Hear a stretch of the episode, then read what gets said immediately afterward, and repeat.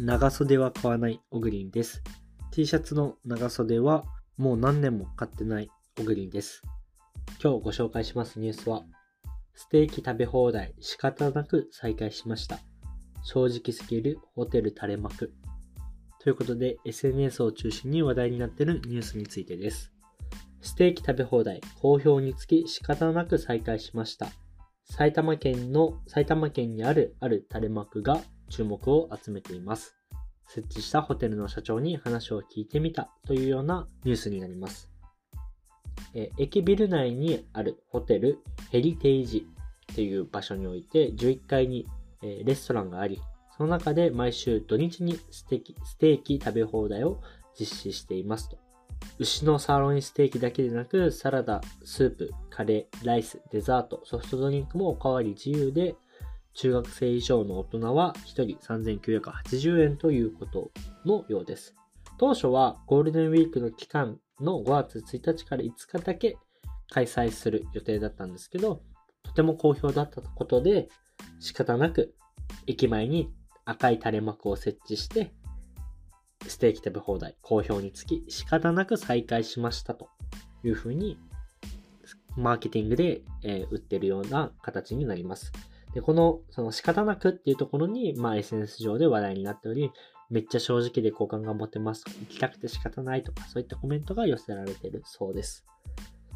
設置前のその状況を社長さんに聞いたところ、なんだその言い方はとお叱りを受けるんじゃないかっていうような不安もあったらしいんですけど、まあ、結果、え、好評だったということなんですけど、え、こういったその SNS を使ったその言葉の言い回しによる拡散っていったものはもうほんといろんなところであって、これが社長が不安だった、なんだその言い方はっていうようなネガティブな形で拡散される場合もあれば、今回のケースのように正直で好感が持てるっていうような場合もあり、非常にこの塩梅っていうのは難しいんですけど、ポジティブに働いた時の影響力、認知の拡大っていったものは、この SNS 時代においてとっても大きなインパクトがあるように思います。これまでで言うと、例えば最近、その、皆さんの記憶にも新しいかもしれないですが、新長川駅の広告で炎上された、今日の仕事は楽しみですかというニュースピックスが行った広告が炎上して、これはネガティブな意味で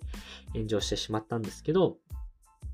これもやっぱ、まあ、紙一重だったのかなっていうふうには思ってて、場合によってはポジティブに働いたかもしれない。ニュースピックスの過去の事例で言うと、さよならおじ、おっさんという新聞広告で、